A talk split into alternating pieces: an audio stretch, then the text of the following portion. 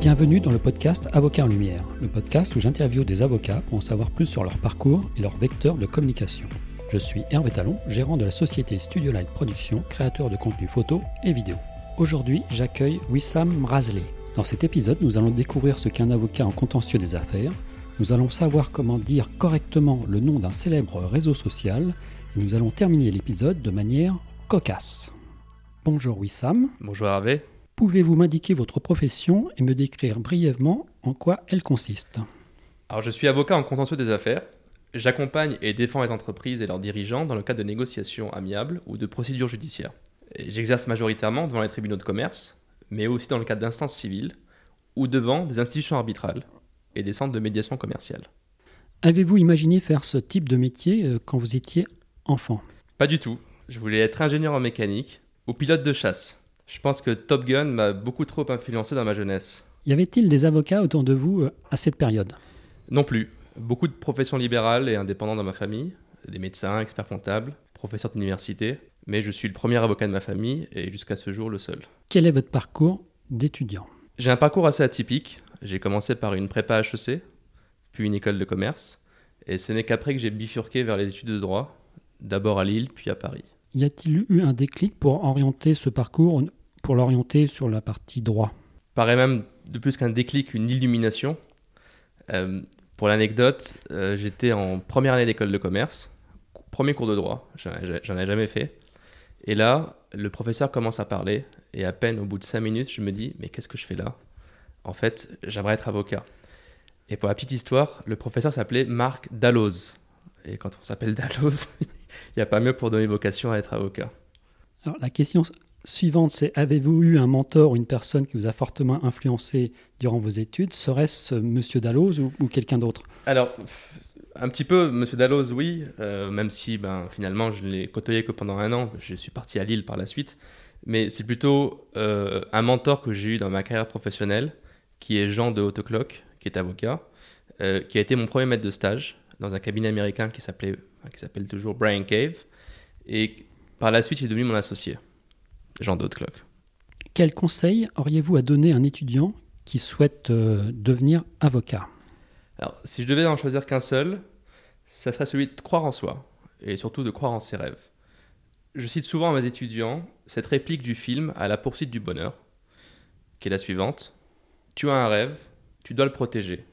Ne laisse jamais quelqu'un te dire que tu n'es pas capable de faire quelque chose. Si tu veux quelque chose, bats-toi. Point final. Alors, vous venez de dire à vos étudiants, est-ce que vous pouvez m'expliquer pourquoi vous vous adressez à vos étudiants? Justement, euh, en parallèle de ma profession d'avocat, j'ai une activité qui est celle de coach juridique, coach en préparation au CRFPA. J'accompagne les étudiants euh, dans le cadre de leur révision à l'examen du CRFPA, qui est l'examen pour entrer en école d'avocat, euh, en leur donnant des conseils, en les accompagnant pour passer plus sereinement l'examen.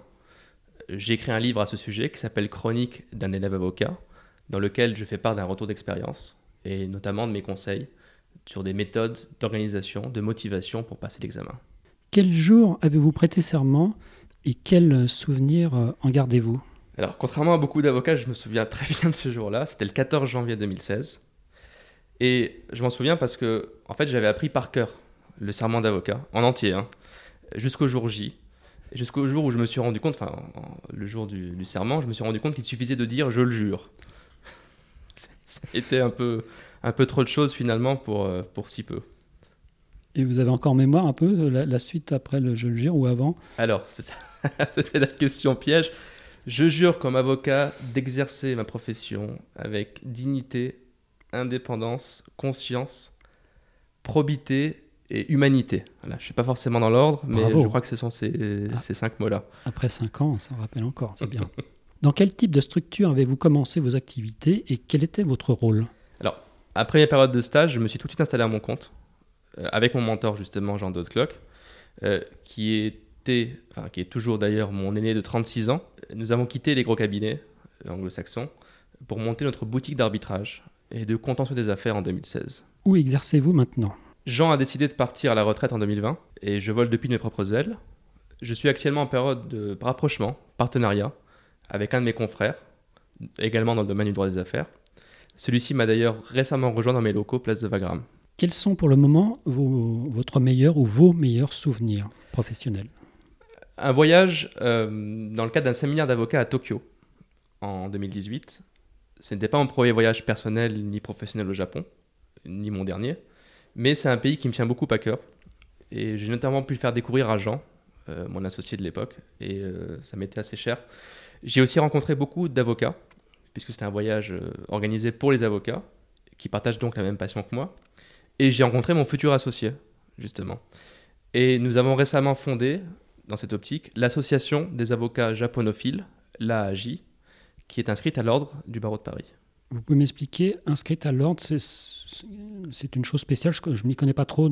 Est-ce que c'est une particularité? C'est juste une association d'avocats qui, qui obtient, enfin, c'est une sorte, pas d'agrément, mais de, validation par l'ordre de l'association.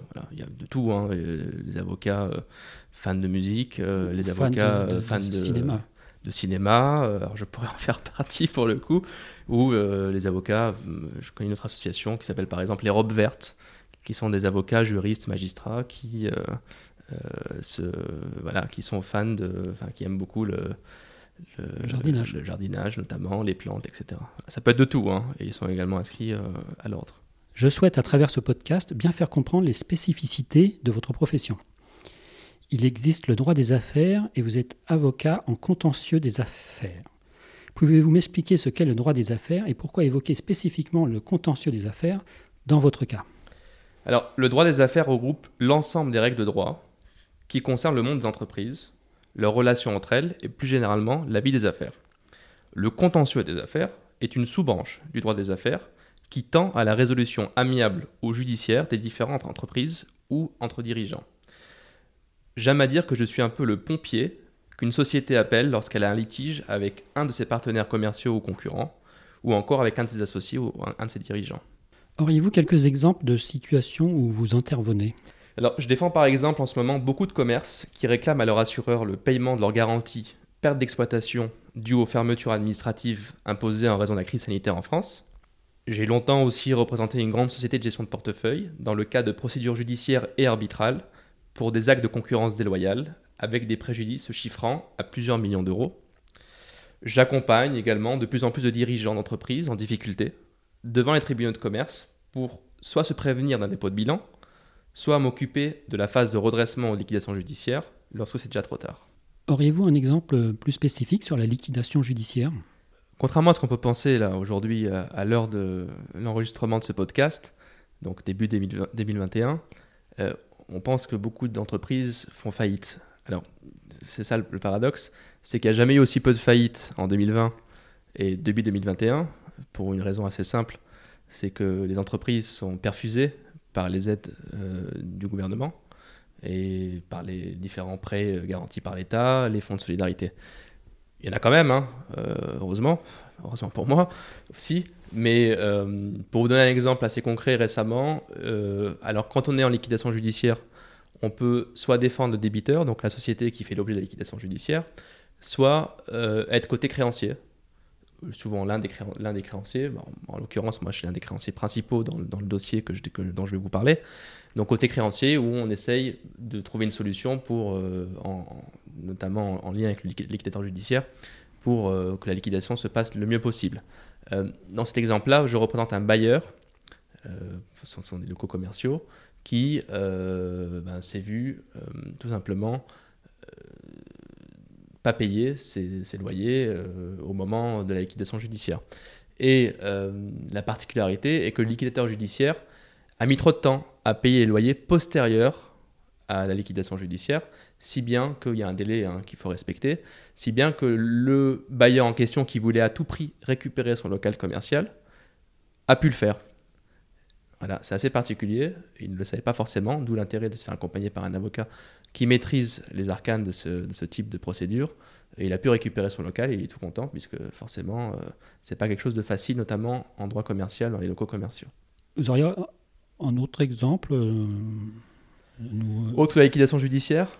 Par exemple, enfin, pour expliquer un petit peu votre métier au, quotidien bah, Mon métier, euh, il est assez généraliste hein, finalement quand on y pense. Euh, le contentieux des affaires, on peut avoir de tout. Hein. Euh, faillite, la liquidation, aux conflits entre associés. Y a quelques dossiers comme cela où un associé veut expulser un autre associé et on essaie de trouver un moyen. Alors, soit on est côté expulsé, soit on est côté expulseur. On trouve le moyen pour aider notre, notre, notre client. Euh, ça peut être aussi des dossiers euh, liés à la concurrence déloyale. Euh, une société X vient soit dénigrer, soit débaucher une partie de ses salariés, soit capter de la clientèle de manière déloyale, parce que la concurrence est, autorisée en France, hein, heureusement, mais elle ne peut pas être déloyale. Donc elle se résout parfois en, dommages et intérêts lorsqu'on attaque en justice la, société qui est euh, auteur de la, concurrence. Il me vient une question, et peut-être que c'est à ce moment-là qu'intervient la notion de dol. Alors, pas vraiment. Le dol, c'est. Euh, Excusez-moi. Je... Le dol est pour le coup une notion qui est très bien encadrée juridiquement. Hein. C'est un vice du consentement, euh, au même titre que l'erreur et la violence. C'est un vice qui. enfin, c'est un, c'est un, oui, un vice qui vient vicier le contrat au moment de sa formation. Voilà. Voilà. Donc le dol, euh, c'est par exemple lorsque de manière volontaire, on va vous induire en erreur pour euh, contracter, typiquement pour acheter un bien euh, de manière que vous n'auriez pas acheté hmm. si vous, cette erreur n'avait pas été implantée dans votre esprit. On parlait de cinéma tout à l'heure, si on n'avait pas mis une inception de, votre, de l'erreur dans votre, dans votre esprit. On met une erreur dans l'esprit ou on évite de dire quelque chose qui était un peu flagrant et euh, on cache quelque chose. Alors, ouais, ça, pour le coup, ça a été aussi. Euh, la jurisprudence en a souvent parlé. Ce qu'on appelle la réticence dolosive. C'est un terme euh, juridique qui en fait bondir plus d'un. c'est exactement le fait de cacher un élément, donc sous forme de bah, mensonge par omission, en quelque sorte, contrairement au mensonge par action. on cache un élément et ça peut être considéré comme du dol. Et la conséquence du dol, c'est euh, l'annulation du contrat. Le contrat est considéré, enfin, est considéré comme nul, et bien entendu, des dommages et intérêts qui peuvent être alloués euh, à la victime du dol. Vous êtes par ailleurs coach juridique. Pouvez-vous m'expliquer ce qu'est un coach juridique? Alors, on a un petit peu parlé en, en début d'émission. Le, le, terme de coach juridique n'existe pas en soi, hein. contrairement à la réticence dolosive ou le, ou le, ou le dol, c'est pas un terme qui a été consacré par la Cour de cassation. Euh, comme je l'ai expliqué, hein, en parallèle de mon activité d'avocat, j'ai une parallèle, j'ai une activité d'enseignant, en quelque sorte. Pas forcément dans le cadre du CRFPA. J'enseigne également à des étudiants en droit euh, de tout niveau, hein, euh, que ce soit de du niveau L3, M1, M2. Et en ce qui concerne le coaching, j'appelle ça même le coaching juridique, un article avait été écrit là-dessus d'ailleurs, à l'époque en 2016. Qu'est-ce que le coaching juridique, ce, mot inventé euh, par Wissam? Euh, En quelque sorte, j'accompagne les étudiants. le CRFPA, qui est un examen assez difficile, assez sélectif, qu'il devient de plus en plus. D'ailleurs, il y a une réforme il y a quelques années qui l'a nationalisé. C'est un examen avant qui était organisé euh, région par région, même encore plus bas que la région, euh, IEJ par IEJ, les instituts d'études judiciaires étaient rattachés aux facultés.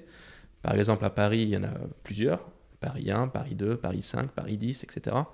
Euh, ils l'ont nationalisé et les étudiants ont vu qu'en effet que, l'examen devenait de plus en plus difficile parce qu'il y aurait de moins en moins de place parmi les avocats. Alors je précise bien, c'est un examen, ce n'est pas un concours, mais certains vont dire que c'est un, concours qui a, qui un examen qui a tous les, qui a tous les, c'est un peu le, Canada Dry des examens en quelque sorte. Et euh, l'idée, c'est de permettre aux étudiants d'arriver plus sereinement euh, pour passer cet examen. Ça prend beaucoup de temps. L'examen a lieu en septembre chaque année, donc souvent l'été consacré aux révisions, voire avant, mois d'avril, mois de mai. Et je les aide en leur faisant part de mon retour d'expérience déjà, parce que moi je suis passé par là aussi à l'époque. Et euh, je les aide en leur donnant des, outils de motivation. Parce qu'au bout d'un moment, au mois de juillet, au mois d'août, euh, quand on se retrouve à, à, réviser dans sa chambre d'étudiant, alors que tous nos amis sont en vacances, alors un peu moins en 2020, parce que les vacances n'étaient pas forcément en Thaïlande ou euh, au Costa Rica, puisque, puisque les frontières étaient fermées. Mais euh, voilà, c'est pas forcément le meilleur moment pour réviser, et donc ils ont besoin forcément d'un accompagnement à la fois mental et organisationnel. Les avocats font partie des professions réglementées dans le secteur juridique, comme les notaires, les huissiers de justice et autres euh, commissaires-priseurs. Quels sont les vecteurs de communication dont vous disposez? Comme toute activité, euh, nous les avocats avons le droit de faire la publicité. Et celle-ci est encadrée. Bien entendu, euh, comme pour tout le monde d'ailleurs, hein, elle ne doit être ni mensongère, ni trompeuse. On parlait de dol tout à l'heure, typiquement, et encore moins dénigrante. Euh, les publicités, nos publicités, euh, doivent normalement être communiquées au Conseil de l'ordre pour être validées, notamment les sites internet.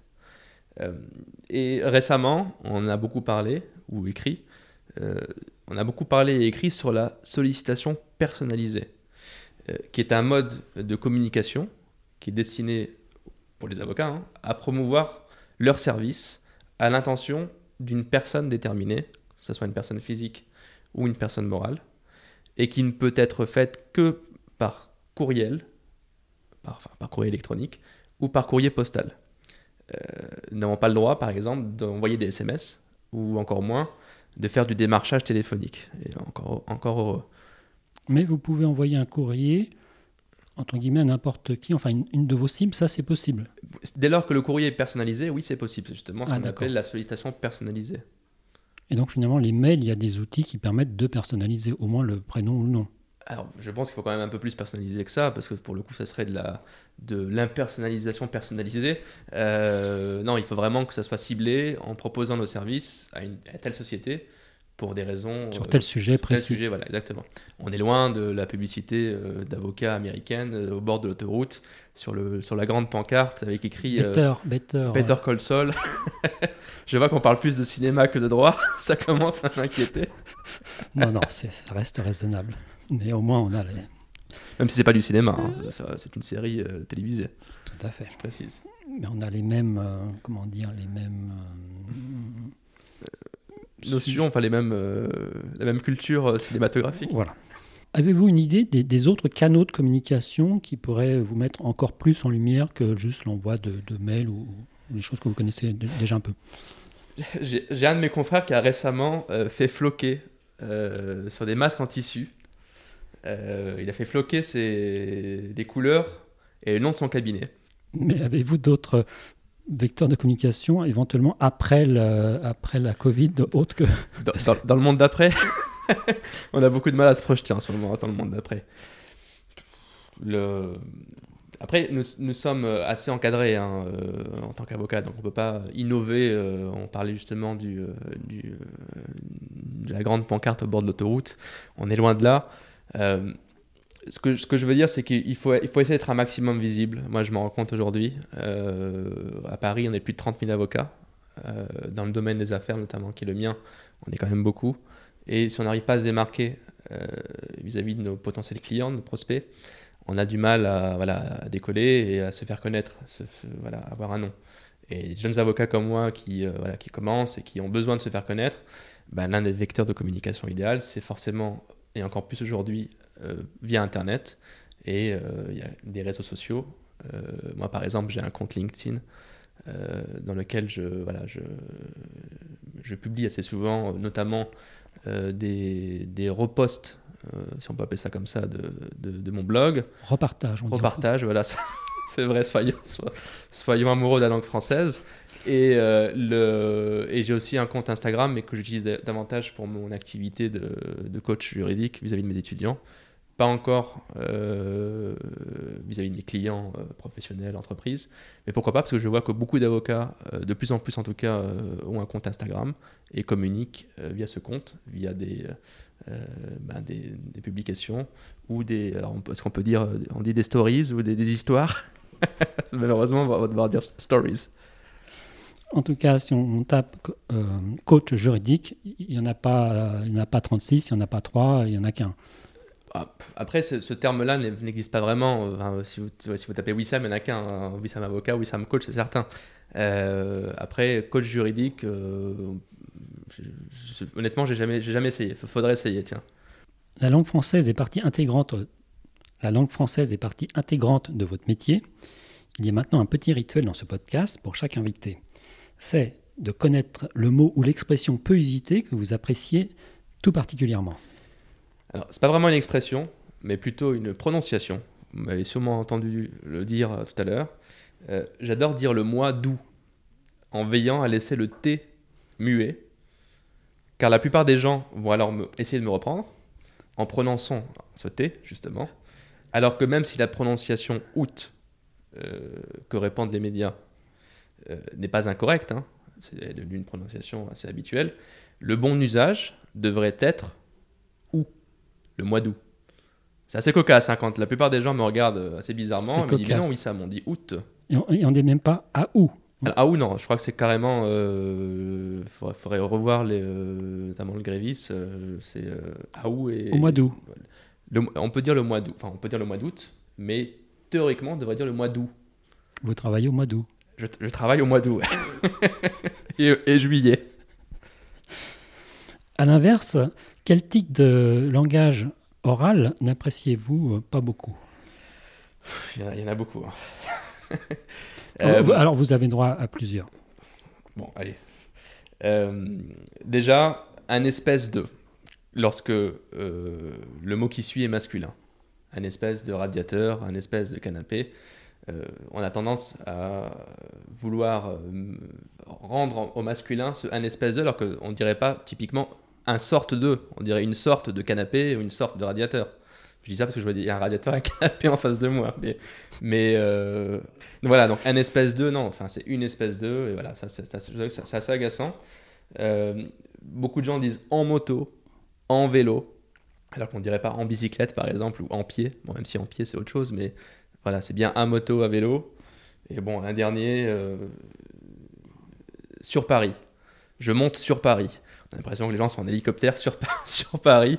Euh, non, non, c'est à Paris, voilà. c'est je, je vais sur Paris, c'est, euh, ça, ça me fait un peu mal aux oreilles, on va dire. D'accord. Et pour rester dans le domaine de la communication, puisque justement on, on parle de ça, c'est LinkedIn. Alors, j'entends tellement de gens dire LinkedIn ou LinkedIn. Je sais bien que les Français euh, ne maîtrisent pas aussi bien l'anglais euh, que certains de nos voisins européens. Mais bon, je pense qu'il devrait même y avoir une alerte ou une sorte de bannière lorsqu'on crée son compte LinkedIn avec un tuto comment bien prononcer LinkedIn. Parce que pourtant c'est assez simple, hein, c'est LinkedIn. Et euh, j'entends tellement de LinkedIn qui euh, ouais, c'est assez harassant. hein. Alors, c'est une remarque très, très, très originale et très, très intéressante par rapport à la langue française, mais au- autant bien parler la- des langues étrangères. C'est ça, voilà. Bien parler français, bien parler la langue étrangère. Merci pour cette précision et je vais essayer de l'appliquer, mais je- sans garantie. Pour conclure euh, cet épisode, y a-t-il une question à laquelle vous auriez aimé répondre et que je n'aurais donc pas posée? À votre avis, Hervé, pourquoi les avocats n'éclaireront jamais le monde? Alors, l'épisode n'est pas euh, à une durée limitée, hein, mais je, vous- je vous laisse euh, vous exprimer. Parce qu'ils roulent toujours en code. C'est très très fort. C'est très fort. Donc, le-. C'est une fin euh, très originale et euh, peut-être cocasse, mais très, euh, très sympa.